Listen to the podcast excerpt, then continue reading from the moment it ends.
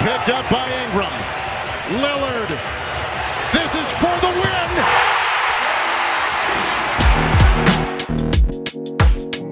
Salve, salve, ouvintes do For The Win, tudo bom com vocês? Eu sou o Vitor Bratini e estou aqui apresentando mais um podcast do For The Win. Hoje falaremos um pouco do que aconteceu nos últimos dias na liga, né? No último podcast nós falamos dos dois dias iniciais e agora falaremos dos dias seguintes até essa segunda-feira. Hoje eu estou aqui acompanhado de Gera Lobo, Fala moçada. do Pedro Henrique Kist E aí, galera? E do Rafael Lisboa. E aí, galera, beleza? O Lisboa foi educado e falou um beleza, diferente de você, Gera, e de você, Pedro Henrique. Muito obrigado, Lisboa. O Lisboa ele tem classe, ele grava podcast com terno. Sim, é porque é a primeira vez que ele tá aparecendo aqui. A gente tá em todo o santo podcast. Por isso que o Lisboa, por ter sido mais educado, vai ter a oportunidade de começar falando, né? E aí, Lisboa, o que, que você tem achado desses últimos dias aí dessa NBA? É, eu tenho gostado, visto alguns jogos, especialmente, obviamente, o meu, do Lakers, mas acho que tem umas boas surpresas nesse começo de temporada. Por exemplo, o Atlanta tá começando muito bem, não é bem uma surpresa, vamos colocar assim, mas por enquanto tá liderando a Conferência Leste. Tem Minnesota do outro lado, no Oeste, começando muito bem. San Antonio, meio cambaleante, mas já mostrando que se deixar, vai lutar por uma vaga nos playoffs para manter a sequência de mais, estou me enganado, 20 anos. Denver mostrando essa força. E o surpreendente Phoenix Suns, que tirou a invencibilidade do poderoso Los Angeles Clippers e jogando muito bem. Um belo início de trabalho do Monte Williams. Bom, então, pra, já que você falou desse assunto aí, queria falar um pouco de Atlanta Hawks e Trae Young. Kist, esses meninos estão sensacionais, não? Eles são sensacionais, eles não estão sensacionais. Esse time, pra mim, é um que vai ser campeão da NBA daqui uns 3 anos. Eu ponho muita fé nesses garotos. E o Trae Young começou como ele terminou a temporada passada, né? Jogando um absurdo. Pra mim, o MVP da temporada tá aqui em uma semana, ao lado do Carl Anthony Towns. Com 38 pontos de média, teve uma partidaça controlando o Magic, jogando muito no quarto período. O DeAndre Hunter já mostrou que veio, tem matado algumas poucas bolinhas de três, tem sido um bom defensor. John Collins, aquele bom nível dele da temporada passada. Então o Atlanta Hawks vence dois jogos consecutivos, pelo menos até onde a gente está gravando esse podcast. Daqui a pouco já tem um outro jogo contra o Philadelphia 76ers, se eu não me engano. Então, até aqui é um começo de trabalho muito bom e que pode sim ser uma surpresa nesse leste que acaba lutando pela oitava vaga, né? Vai saber. E você, Gera, o que, que você tem achado aí dessa equipe que é recheada de jovens?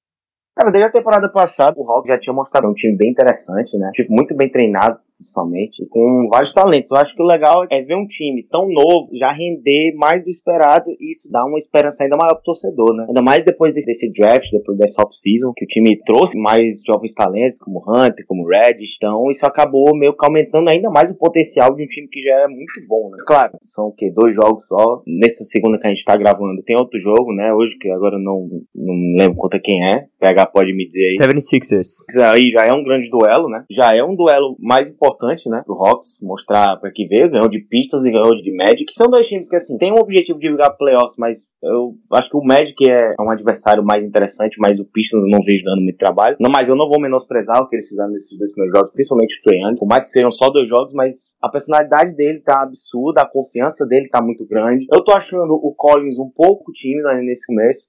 Talvez seja por causa do volume de jogo do próprio Trae Young também, dos minutos que também estão sendo até bem compartilhados entre essa galera. Então, é um time que tem tudo para fazer uma boa temporada. E até eu falei que para mim é um time que vai pegar playoffs, vai pegar ali, quem sabe, oitavo, sétimo. Tô nessa esperança desse time. Gosto muito dele desde a temporada passada. Então, a tendência é só melhorar. Mas, como eu disse, eu quero ver pegando esses times mais fortes, como o 76ers hoje. Então, vamos ver como é que esse time vai sair. Mas eu vejo com bons olhos o que eles têm apresentado durante a temporada e esse início fala por si. E você, Lisboa, você também vê com esse tipo de olhos ou você é um pouco mais precavido em relação à equipe do Hawks? Não, eu concordo com o PH e o Gera falaram. Talvez os números caiam um pouco, mas eu não espero que o Trae Young tenha uma temporada muito diferente do que já tá tendo. Eu diria que vai brigar forte por uma vaga nos playoffs também e pode ser uma das boas surpresas para essa temporada. Hoje, já como eu falei, como tinha completado a informação do PH que joga com o 76 que é o duelo das equipes invictas no leste. Se já vencer, já dá um recado, já fala, ó, vamos ficar de olho. A gente não veio aqui para ser só o time do Trae Young, a gente é um time que vai brigar forte. E é aquilo, é, eu acho que tem tudo para brigar por uma, como o Gera falou, uma sétima, uma oitava posição no leste e aí tentar surpreender quando começar para valer nos playoffs. Bom, e acho que agora a gente tem que mencionar, né, Carl Anthony Towns.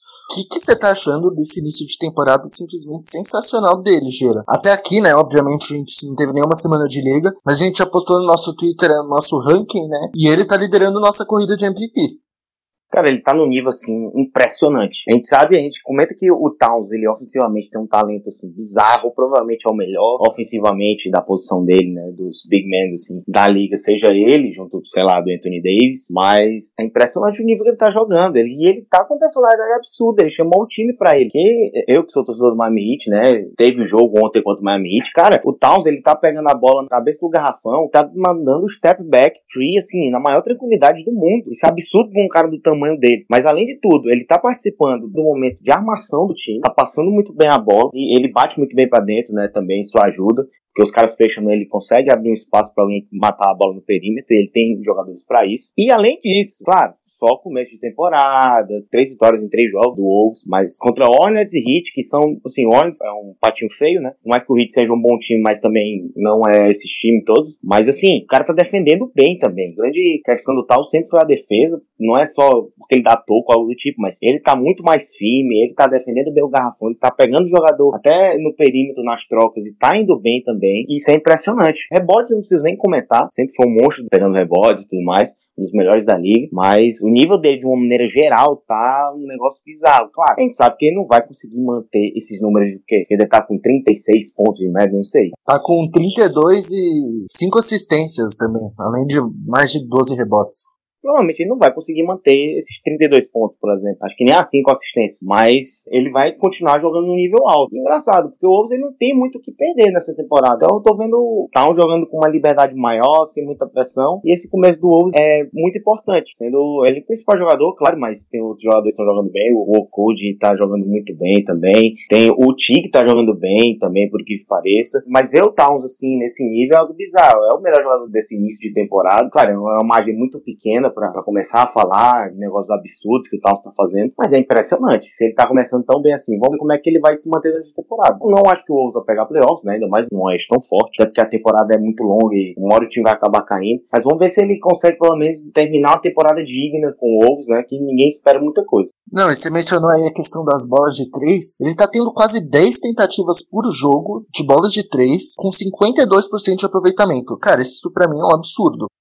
Ele teve um jogo que ele matou 7 bolas de 3. Eu duvido você pegar um pivô da NBA e achar outro que consiga matar 7 bolas de 3. Um pivô elite. João Embiid não consegue fazer isso. O Horford não consegue fazer isso. Jokic pode chegar perto, talvez uns quatro, mas não consegue fazer isso. Essas partidas do Current and Towns nesse começo de temporada são excepcionais. Eu duvido também que ele continue mantendo esse ritmo, porque é impossível ter um cara que consiga mais de 50% de aproveitamento no arremesso, né? Principalmente com um volume desse. Mas ele tá num ritmo excelente e a gente, né, como diriam, vocês da mídia, falou que o Timberwolves ia acabar sendo uma das piores equipes da NBA. Começa num 3 a 0 liderando a Conferência Oeste e surpreendendo todo mundo. Não, fora que você mencionou aí a vitória contra a equipe do Hornets, que talvez seja mais fraca. O Heat eu acho uma vitória bem considerável, mas sem Butler, claro, mas o Heat tá tendo até um começo de temporada legal, eu consideraria. Mas eu acho que a vitória mais legal foi aquela de estreia contra a equipe do Brooklyn Nets, né? Que 134 a 133 no overtime, com o Towns assim pondo a bola debaixo do braço, foi sensacional aquela partida. Inclusive com o Kyrie Irving metendo 50 pontos e perdendo, né? Eu acho que a gente podia tocar no ponto do Kyrie Irving depois, que tá fazendo um ótimo começo de temporada também. Sem dúvidas. E você, Lisboa, você tem algo a falar do Carl Anthony Towns?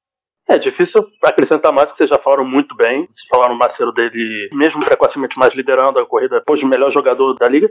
É, para mim, justíssimo, jogando muito bem. Eu acho que no momento que você tem que se provar pra liga, ó, a gente pode até não conseguir a, a, vaga, como provavelmente vai ser o caso de Minnesota. Mas a gente vai dificultar, a gente, a gente não vai deixar vocês ganharem da gente tão fácil assim. A gente vai ganhar de vocês também. Eu acho que é muito importante. E ele mostrando esse início, mesmo que ele não mantenha, como o Gera disse, é bom para ele também ele é um grande jogador, ele precisa dessas marcas, ele precisa de mostrar essa força perante todos. Não, fora isso, acho que o mais surpreendente é ele só ter 23 anos, vai completar 24 daqui a algumas semanas, e tá fazendo já esses números, assim, é um jogador que tá indo pra sua quinta temporada, em todas elas, ele foi muito sólido. Então, assim, é um jogador simplesmente fenomenal. Não tem muito mais o que a gente falar além disso. Que é um cara que acho que ele com certeza não vai manter esses números mas eu não duvidaria se ele ficasse até o fim brigando na corrida do MVP. Muito por conta do jogo do Wolves ser talvez muito focado nele, quando o Wiggins não quiser atenção para ele mesmo. Mas o PH falou ali do Kyrie Irving. Gera, e esse começo do Kyrie Irving, hein? Partidas assim muito boas, como a de 50 pontos contra o Brooklyn, aliás, contra a equipe do Minnesota. Também fez uma outra partida de 37 pontos. O que, você tem para falar dele? Ah, o Kyrie Irving a gente já sabe do talento dele, né? E num time que tem uma, uma base boa para ajudar ele, uma base de apoio boa, é importante. Mas só de ver ele, ele tá muito à vontade. Ele tá jogando em casa, né? Assim, entre aspas, mas ele tá jogando em casa. Tá com uma confiança altíssima, jogando. Acho que é um dos maiores níveis que eu tô vendo aqui do Kyrie Irving desde que entrou na NBA é esse de hoje. Claro, repito, são só três jogos, né? Não tem como cravar aqui que vai ser a melhor temporada da carreira dele, que vai ser uma temporada que ele vai, sei lá, brigar por MVP ou algo do tipo, mas o nível dele tá absurdo, personalidade absurda, né? Ele sempre teve essa personalidade, é, mas o nível tá altíssimo. Por mais que o time tenha tropeçado já duas vezes contra times mais fracos, né? Foi a derrota para Wolves e, Grizzlies. Era pro time tá 3-0, sinceramente. Não sei como o, o Nets não tá 3-0. Perdeu dois jogos no limite, perdeu dois jogos na prorrogação, se eu não me engano, para Grizzlies e Wolves. Venceu o Knicks, eu não preciso nem falar do Knicks, mas tá muito bom, cara. Tá jogando demais, demais, demais tá tendo esse apoio do pessoal do lado dele, que também tá ajudando muito, ele tem números muito bons, né? A foi algo absurdo. E ele tem que aproveitar, principalmente quando o Kevin Durant volta, porque quando o Kevin Durant voltar, ele sabe que ele vai ser o secundário do time, vai ser o segundo jogador mais importante, vai ser a segunda escolha de ataque do time. Ele sabe disso, né? Ele foi para lá sabendo disso. Então é muito bom ver ele jogando bem assim. Agora tem que equilibrar um pouco, porque eu acho que às vezes ele tá segurando um pouco a bola demais, e isso tira um pouco os jogadores dos Nets, os coadjuvantes em tese, um pouco do jogo esfria um pouco ele. Eu sei que ele é o cara do time, ele tem que decidir em algumas jogadas, mas não dá para ficar tirando de um time que era tão coletivo, foi tão bem coletivamente temporada passada, tirar a bola tanto da mão. Segundo, o, o grande destaque do lado dele vem sendo de Weed. Weed é um cara do banco que ele sempre gostou muito da bola, sempre gostou muito desse volume. Agora, outros caras eu acho que tá sentindo um pouco de falta, principalmente o Joe Harris. Eu acho que falta mexer um pouco no Joe Harris no jogo também ativar mais ele no jogo. Mas falando só do Kyrie Irving, o nível tá muito bom. E também merece estar top 3, assim. E você, Kist, esse início de temporada aí do Brooklyn com o Kyrie Irving sendo sensacional? Eu acho que o Gerard falou de, sobretudo do Kyrie Irving, né? Que é um cara que a gente sabe da qualidade dele, que é provavelmente o quarto melhor armador da NBA, né? Mas eu concordo principalmente nesse quesito de movimentação de bola. Foi um problema que o Brooklyn Nets teve na temporada passada com o Kyrie Irving um time que antes tenderia a se movimentar muito no ataque, porque tem uns caras muito bons, e com ele em quadra parecia um pouco como um buraco negro, que ele suga todas as ações ofensivas e não deixa a bola se movimentar muito. Eu acho que isso é um problema que o Kyrie ainda tem, que ele não consegue ajudar os próprios companheiros como poderia ajudar. E vai ser algo que vai ter que ser ajustado pelo técnico dos Nets. Para, claro, desenvolver os próprios jogadores. Você tem caras como Caris LeVer, que fez boas partidas, teve um jogo com mais de 25 pontos, se não me engano, e que provavelmente pode ligar pelo Most Improved Player. Ano passado ele machucou, claro, né? Tava na briga também. E são caras que, se estiverem num sistema que ajuda eles a jogarem bola, a movimentar a bola, passar de um lado para o outro, e todo mundo tem um pedaço do ataque, eu acho que vai ser potencializado muito mais esse time. Eu não sei como vai ser com a volta do Kevin Durant só no ano que vem, mas eu acho que vai piorar ainda mais esse trabalho, porque o Kevin Durant também é um cara que se esconde um pouco, assim, no sentido de que não participa muito da movimentação de bola. Nos Warriors tinha um pouco dessa reclamação. Então eu não sei como vai funcionar 100% essa questão da movimentação de bola, principalmente quando os dois estiverem juntos. Mas por enquanto eu acho que tá muito cedo pra gente formar alguma coisa, falar que esse time vai ir mal ou vai ir bem. O problema é, é, mais esses resultados que escaparam no último minuto, né? Não muito por falha dos próprios jogadores, mas que acontecem e agora é desenvolver porque faltam 79 partidas pela frente, né? E tu, Lisboa, o que, que você tem para falar dessa equipe? É, eu concordo plenamente com o que os meus amigos Gera aí PH Kiss falaram, mas assim, eu não acho tão preocupante perder nesse começo. Até porque o Nets pontuou bem. Teve, se não me engano, todos os jogos acima de 110 pontos. Então, produção ofensiva tá boa. Concordo que tem o Curry prendendo demais a bola, mas acho até certo ponto normal nesse começo. Estão desconhecendo ainda. Acredito que vai melhorar nesse quesito durante a temporada, porque o Kenny Atkinson é um bom técnico, deve conseguir mudar isso do. Ajeitar, mudar não, ajeitar, acho que é a palavra mais certa no, no Curry. E eu acho que o principal acho que foi o que o Gera falou no começo. O Curry tá se sentindo em casa, algo que ele não se sentia em Boston. Então, assim, a chance do Brooklyn Nets dar muito certo, mesmo sem ainda não ter o Durant, que não, não vai ter nessa temporada, só a partir da próxima, é uma possibilidade real, mesmo com esses tropeços, entre aspas, inesperados no começo, mas eu não vejo muito problema, eu vejo muito futuro nesse time de Brooklyn e acho até que consegue brigar por uma vaga mais acima na conferência. E é um time agradável de ver e vai continuar sendo agradável de ver no decorrer da temporada, porque tem bons jogadores e tem um grande técnico. Agora vamos para um outro assunto, assim, Gera Lobo. Kendrick Nunn, diga o que você tem achado desse aí que tá liderando a nossa corrida no Look of the Year no perfil do Ford Win. Porque que início de temporada dele, hein? Cara, Que jogador, que jogador. A gente até comentou ontem, cara, durante o jogo, né, do Hit com o Wolves. Ele é um cara que não foi draftado, se não me engano. Ele tava jogando na D-League pelo Santa Cruz Warriors, né, eu acho, que é a filial do Golden State Warriors. Ou seja, o Warriors tinha ele na mão, Exato. em tese. Só que o Warriors não quis. Ele teve bons números na G-League, ele teve quase 20 pontos de média, foi algo de 19.5 por aí. Antes de entrar exatamente nele nessa temporada, a gente critica tanto, né, do Warriors, fala que o Warriors tá com muitos problemas, e ele serviria demais esse elenco de hoje, seja saindo do banco, não sei. Mas ele seria importantíssimo para tirar um pouco do peso desses caras de agora. O, o Nana, eu não conhecia muito o Nana, vou, vou ser sincero. É um cara que já tem 23, 24 anos, se eu não me engano. E o Heat assinou um contrato com ele na temporada passada, ele, acho que foi no último dia da temporada passada, um contrato de 3 anos. E eu fiquei, pô, vamos ver o que, que esse cara é. Porque eu sabia que ele ia jogar a Summer League, né? E quando eu comecei a assistir a Summer League, claramente, eu fui por causa mais do Hero. Isso aí não tem como dis discutir, né? Só que eu fiquei impressionado com esse cara. Esse moleque, ele tem uma personalidade absurda. Ele não tem medo de bater para dentro, ele não tem medo do contato, ele não tem medo de botar a bola de mid-range. E, e, esse início de temporada dele é muito importante. Porque ele tá sem titular, né? Ele meio que, assim, deixou o Dragic no banco. O Dragic virou um sexto homem, um sexto homem muito bom, por sinal, pro Heat nesse início de temporada. Vai ser o sexto homem do time. E ver o Nan jogando nesse nível, o cara tem o quê? 20, quase 23 pontos de média é, jogando no nível absurdo. Ele é o calor com mais pontos nos três primeiros jogos da história do Miami Heat. Não que seja muita coisa, né? Até porque não teve grandes rookies assim, tirando do Wayne Wade, mas o rendimento dele tá absurdo. Ele tá chamando a responsabilidade no momento sem o Jimmy Butler. Claro, esses números devem cair sem o Jimmy Butler. Número de todo mundo, praticamente, do próprio Winslow, todo mundo, do Hero também, quando o Jimmy Butler voltar. Mas é, é uma notícia muito boa e eu fico feliz, porque ele foi um dos melhores jogadores da Summer League e eu já tava com expectativa muito grande nele exatamente por isso. O cara teve jogo de, sei lá, 35 pontos na Summer League. Na pré-temporada teve jogo de 40 pontos contra o Houston Rockets.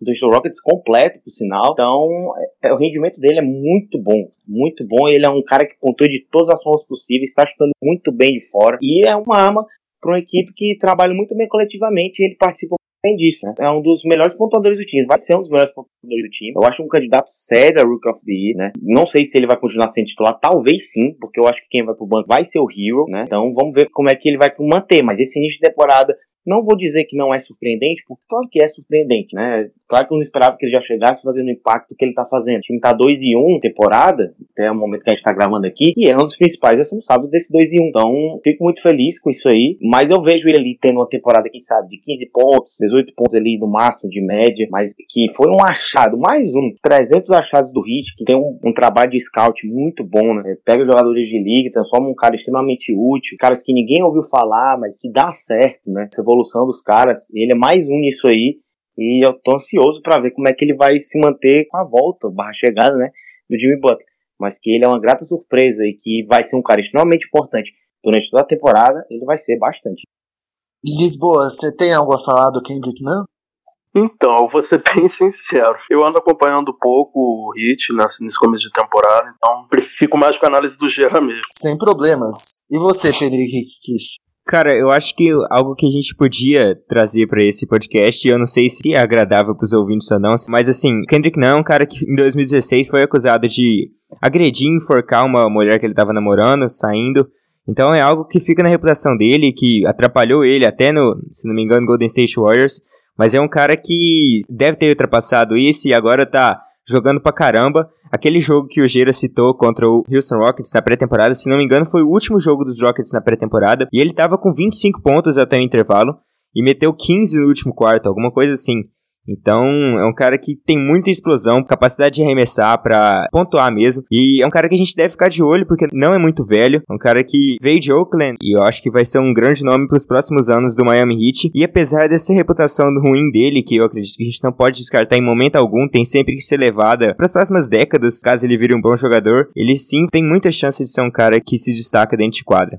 Concordo com você, PH. Acho que é importante a gente mencionar isso, até porque a questão do Kendrick Nunn, esse problema que ele teve, não é um problema, esse crime, né, que ele cometeu, acabou... Não, é porque a questão é assim, né, porque ele não chegou a ser culpado nem nada, foi só acusações, então é o que a gente tem por agora.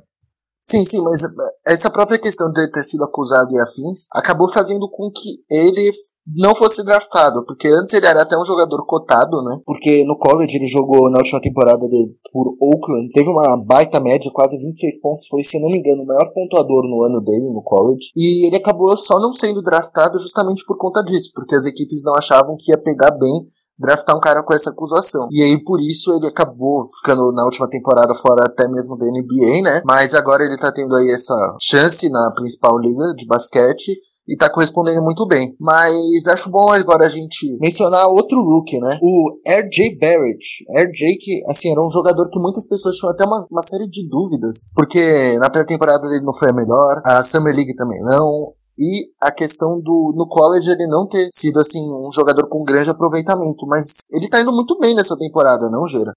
Sim, sim, eu até falei, né, vocês que acompanham mais, eu falei que o que o Adalbert para mim, por mais que ainda tenha problemas na seleção de arremessos, falta um pouquinho de maturidade ainda no jogo dele, mas eu acho ele um talento assim impressionante se ele for muito bem lapidado. Claro, por ele ser draftado pelo New York Knicks, fica aquela pulguinha atrás da orelha, né, se o Knicks vai saber lapidar o cara, se ele vai conseguir evoluir no Knicks. Eu não posso garantir aqui que vai, mas é, ele tem chance por jogar num time que tá tancando praticamente todo ano. É um time novo e que ele vai ter muitos minutos. Eu acho que o cara só aprende quando ele erra. Eu acho que o Adbert ah, tem que aproveitar essa temporada para arremessar, para errar, tem que errar. É um cara muito novo, com muito talento. Tá ainda para fazer aquele impacto imediato, para levar uma franquia para lugares extremos. Por exemplo, que o Zion tinha um pouco com esse próprio Pelicans, né? Mas assim, eu acho que ele tem que jogar o jogo que ele acha que deve jogar e ele vai aprendendo. Isso é o mais importante. Mas esse início dele tá me surpreendendo, cara. E ele tá arremessando bem. Ele tá com que acho que 21 pontos de média, e, tipo, chutando mais de 50%. O grande problema do Barrett, até na Summer League também, no próprio college, college ele era o principal pontuador das grandes conferências, né, junto do Zion.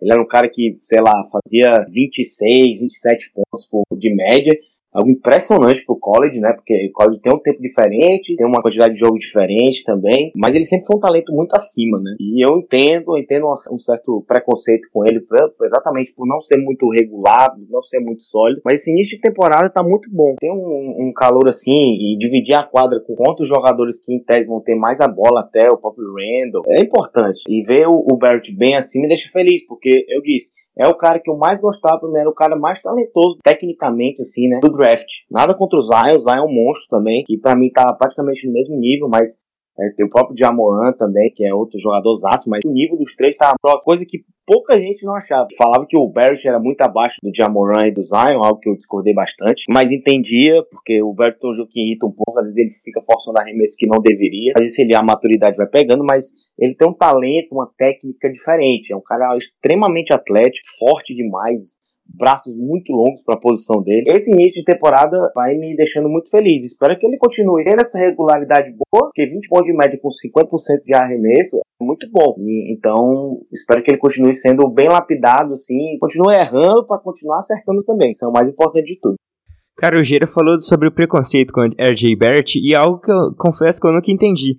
Porque, para mim, o cara que deveria sofrer mais preconceito, assim, em questão de draft, em questão de dúvidas mesmo para saber sobre o potencial dele era o Cam Reddish, que foi pro Atlanta Hawks, que é um cara que foi escondido no em Duke, né, apesar de ter sido muito hypado antes de chegar a formar aquele trio com Zion e RJ Barrett. Ele foi a terceira peça, a terceira roda, e teve péssimo aproveitamento de arremessos, apesar de a gente saber que ele tem potencial para isso, ele sempre foi um cara que ficou atrás do RJ e do Zion como pontuador, como caras de ataque, como caras mais confiáveis, e que eu não vi tanta gente reclamando dele como colocaram dúvida no RJ Barrett. O Barrett, um cara que para mim vai ser o, o, segundo colocado na briga pelo Rook of the Year, agora já desconsiderando o Zion, que eu acho que ele vai se poupar um pouco na primeira temporada, o meu voto no momento é o Jamoran, mas o RJ Barrett para mim é um cara que tem muito potencial, principalmente por causa da idade. Ele chega na liga mais jovem que o Luka Doncic, por exemplo, que chegou com 20, chega mais jovem que o Trae Young, que agora tem 21, os dois no segundo ano já, mas ok. Então, para mim, é um cara que tem um potencial gigantesco e que a gente pode esperar muito tempo de evolução para ele. Ele vai ter, sei lá, 8, quase 10 anos para poder atingir o auge. Então eu acho que cobrar alguma coisa é muito precipitado, mas é um cara que tem feito um bom começo de temporada, três jogos acima de 20 pontos, e tem feito diferença nesse time do New York Knicks, que por enquanto é bem fraco, mas pode virar alguma coisa para frente. Bom, Lisboa, eu queria te perguntar, o que você tem achado, acho que, creio que você já tenha visto alguma coisa, né, das seleções, ou melhor, Phoenix Suns, equipe que tá surpreendendo e muito nesse começo de temporada. Começou já com duas vitórias e uma derrota, derrota essa que foi pra equipe, boa equipe do Denver Nuggets. O que, que você tem achado? Você acha que a equipe mantém esse rendimento ou vai decair? Bom, eu acho que manter o rendimento com, com, o time que o Suns tem, assim, esse rendimento, que hoje coloca ele com 2-1 dentro da, da, zona de playoffs, eu acho que sinceramente, é quase impossível. Vão conseguir fazer bons jogos, como já estão fazendo. Acho que não vai ser o saco de pancadas, não ser que um ou dois machuquem. Aí vai ficar realmente muito mais difícil pro Monte Williams. Mas se tudo correr normalmente bem e tal, mesmo com essa suspensão do Eiton, que teoricamente inesperada, o time foi e venceu. E sem o Eiton, sem o Rubio, venceu o Clippers e jogando muito bem. O Clippers, que passou por cima do Warriors, que foi superior ao Lakers em grande parte da, da partida, na estreia, e o Suns foi superior ao Clippers também em grande parte da partida. Então, assim, eu acho que não vai manter a, a campanha, não vai manter o, os números para brigar por alguma vaga de playoff, mas talvez não brigue também como nos últimos anos brigou para ter a maior chance de ter a primeira escolha no sorteio do draft para pegar os melhores jogadores. Eu acho que vai ser uma campanha, ao que tudo indica, um começo de um bom caminho, de um belo caminho para o Suns. Uma campanha digna, né? Que é algo, acho que é algo que a equipe busca há muito tempo. Twitter, especialmente durante o jogo contra o Clippers, uma coisa que eu vi muitos torcedores do Suns falando que é assim, me parece verdade. O Monte está conseguindo fazer esse time competir mais do que jogar bem, tá competindo. Ele tá jogando, perdeu pro, pro Denver na última bola com a chance de meter o. O Booker meteu o game winner, ele voltou faltando um segundo. Então, assim, é, ganhou passou por cima do Sacramento Kings, que todo mundo esperava que fosse ter pelo menos um bom começo de temporada, enquanto as equipes principais do Oeste poderiam trabalhar, o Sacramento Kings poderia fazer uma coisa por ter um bom núcleo jovem, mas antes passou por cima, não passou por cima, mas foi superior ao Clippers, que é, hoje desponta como a principal equipe nesse começo de temporada. Então, assim, é uma equipe competitiva, é um trabalho muito promissor do Monte Williams nesse seu primeiro trabalho como técnico na NBA. Vocês, PH e Gera, vocês têm algo a falar desse Phoenix Suns?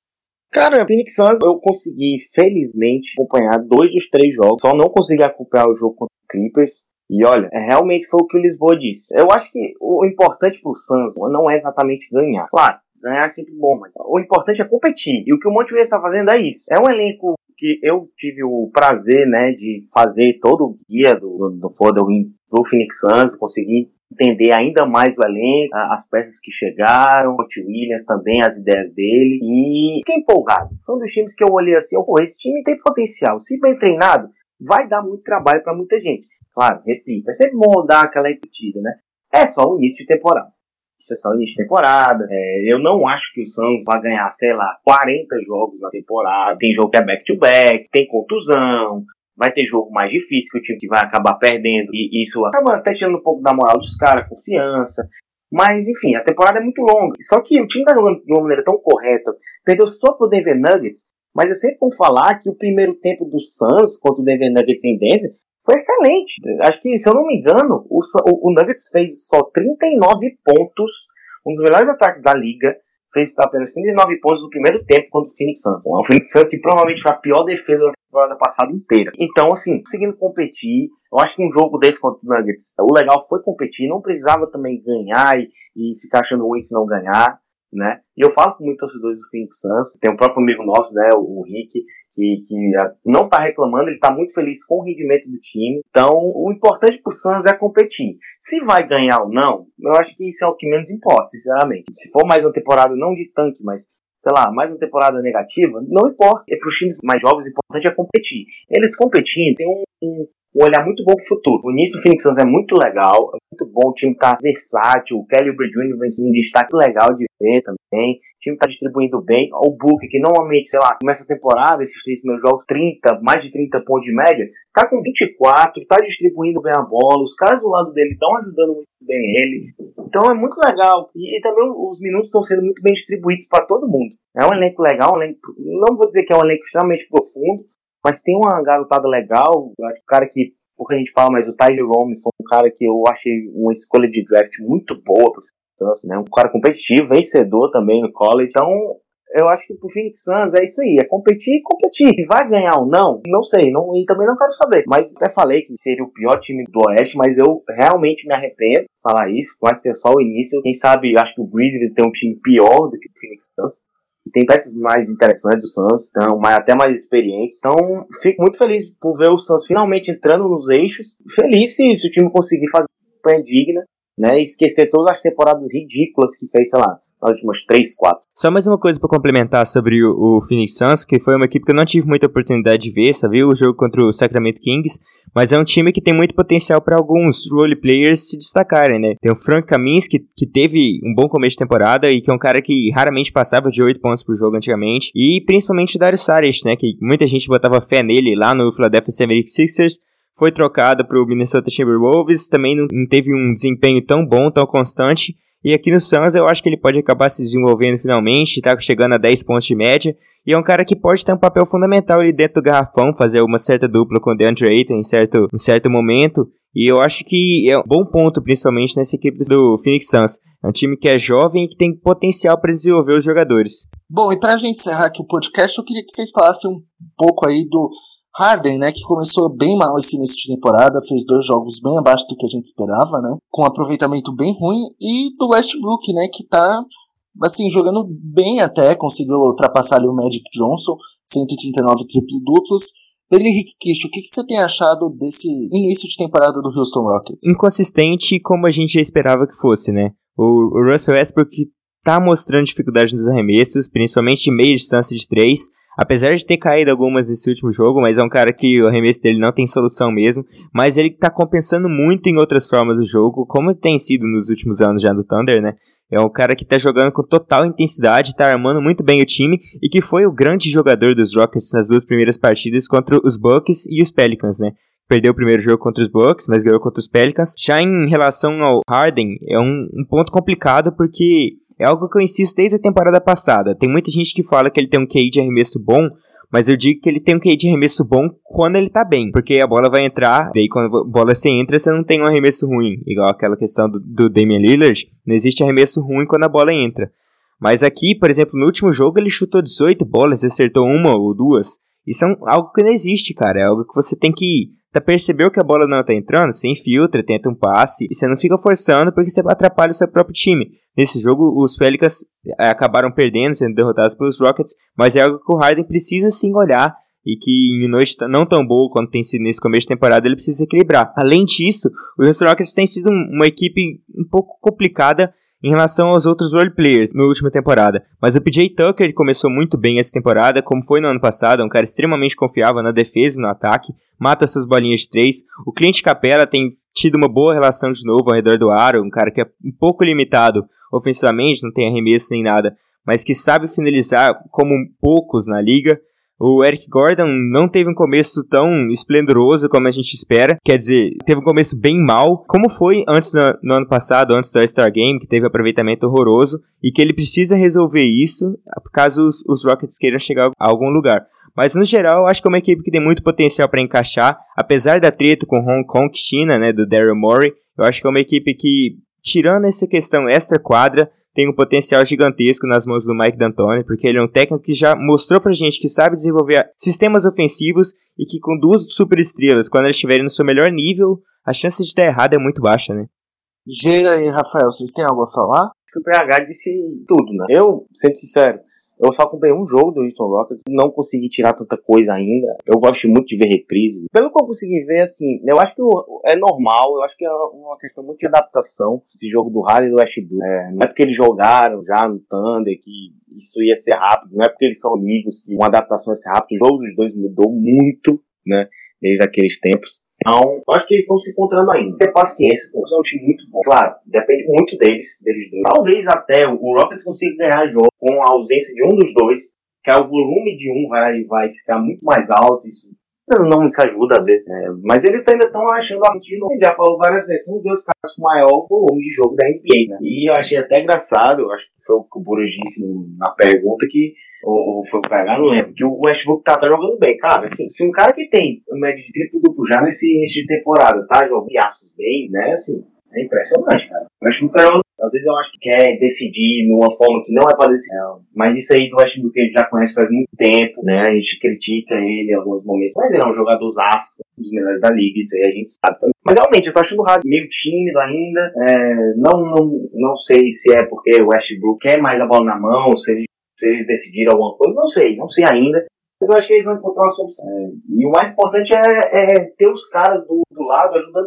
Se, se, se os coadjuvantes do Rockets funcionarem, pelo menos fazendo um feijão com arroz interessante. Esse time, cara, esse time vai ser muito interessante de observar. Então, o que eu posso falar agora do Rocket, por não ter visto ainda tanta coisa, é isso. Mas que adaptação, adaptação, tem que ter paciência. Esse time é, é, é uma mudança muito grande a chegada do Westbrook. Não é qualquer coisa. E é o que eu falo sempre. Não é porque você junta dois grandes jogadores que eles vão dar certo. Claro que eles vão dar certo, o Harden Westbrook. Não tem discussão alguma, não tem. Só que é, foi o que eu disse. Vai ser uma insanidade extremamente é, meio que estranha durante essa temporada vendo de dois juntos. Porque pelo menos eu não ia ver eles de novo. Dois caras que brigaram, sei lá, três anos seguidos por pro MVP, um ganhou, o outro ganhou, então vamos ver, eu, eu prefiro esperar um pouco mais para assistir o que esse Rockets tem para fazer. Eu acho que o Mike D'Antoni tem que achar uma forma de é, englobar muito bem e tirar tudo de bom de Westbrook e Harden para que o time funcione, porque é, eles são os principais jogadores e eles têm que passar por cima do outro, né? Eu acho que até essa questão da amizade deles, do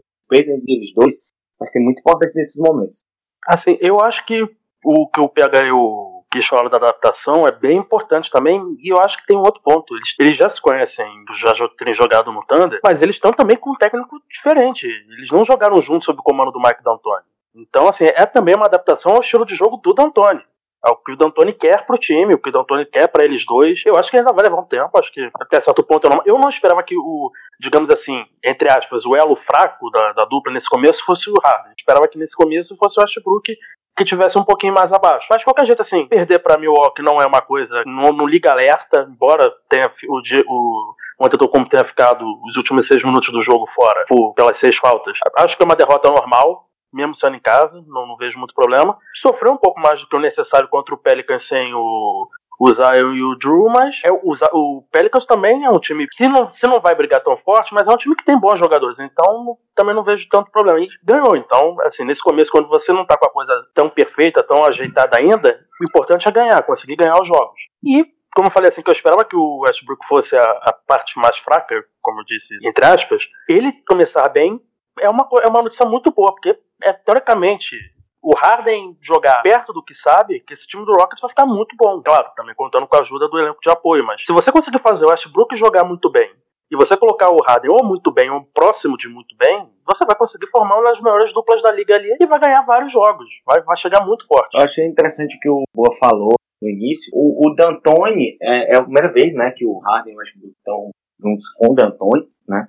E eu acho legal ser o D'Antoni, porque o D'Antoni, a gente sabe que ele é um mestre ofensivo. Ele tem seus problemas, mas ofensivamente o cara nunca deixou a desejar. Pelo menos na minha visão, né? Já treinou o Suns, já treinou esse próprio Rockets, é um time ofensivamente sempre foi monstruoso, né? E eu acho que uma, pelo D'Antoni ser um cara ofensivo, ser um cara que tem como principal é, característica esse jogo ofensivo, versátil, ele sabe achar arremesso bem, o time sabe, movimenta até legal a bola, vai ser importante para essa adaptação deles dois dentro da quadra dois, ser dois caras com volume de jogo muito alto. Então, eu boto muita fé que o D'Antoni vai ser importantíssimo para achar a melhor forma de jogo, tanto para Westbrook e Harden juntos. Claro, até repito, o volume de jogo deles vai diminuir, dos dois, dos dois, porque demanda isso, pede isso, senão vai tirar muito do jogo de um. Você não pode também tirar muito a bola da mão do Westbrook, como você também não pode tirar muito a bola da mão do Harden. Então, eu acho que o D'Antoni vai ser o ponto principal para essa adaptação. Se ele achar a forma certa de jogar dupla, aí sim o Rockets vai ter assim uma chance muito grande de sucesso nessa temporada. Bom, amigos, hoje esse foi o nosso papo aqui. Demos um panorama geral sobre tudo que a gente viu de interessante nesses últimos dias da liga. Fique ligado que toda terça e toda sexta devemos ter podcast no Fordão. Terça-feira, um podcast só com a nossa equipe. Sexta-feira, um podcast com um convidado especial. Se você quiser mandar alguma pergunta pra gente falar, algum tema que vocês acham que a gente pode debater, manda lá no nosso Twitter. E é isso. Eu estive aqui com Pedro Henrique Kish.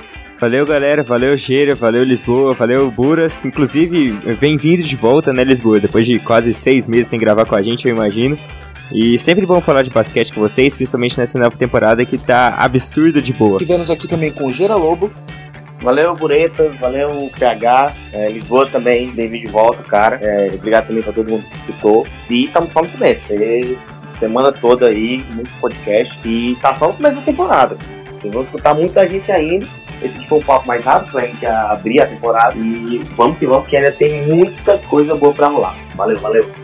E também estive aqui com o Rafael Lisboa. Valeu, Buras, valeu, PH, valeu, Gera, valeu todo mundo que escutou. Muito bom estar de volta, mesmo ainda um pouco enferrujado pelo, pelo longo tempo fora. Mas a temporada da NBA já começou com tudo, já começou com o pé na porta e vai ficar ainda melhor. E vai ter muito podcast, vai ter muita coisa legal no Fórum pra, pra vocês acompanhar. Valeu! Isso aí, pessoal. Eu sou o Vitor Beatini, estive aqui apresentando mais um podcast. Nos acompanhe nas redes sociais, arroba underline no Twitter e Fordham Oficial. No Instagram também temos o nosso canal no YouTube Fordham E é isso, pessoal. Compartilhe o nosso podcast nas suas redes sociais. E é isso aí. Muito obrigado a todos. Até a próxima. Tchau, tchau.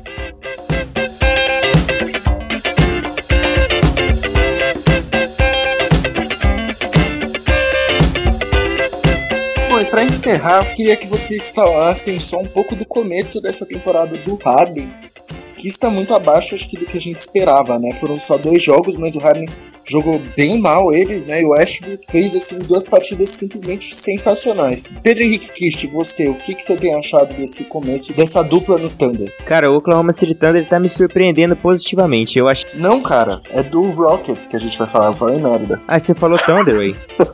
Porra, Bruno, vai tomar no fogo, Bruno. Você falou Thunder, bicho. Não, é que eu tava falando. Mano, eu falei do Harden, tananã, e aí você vai.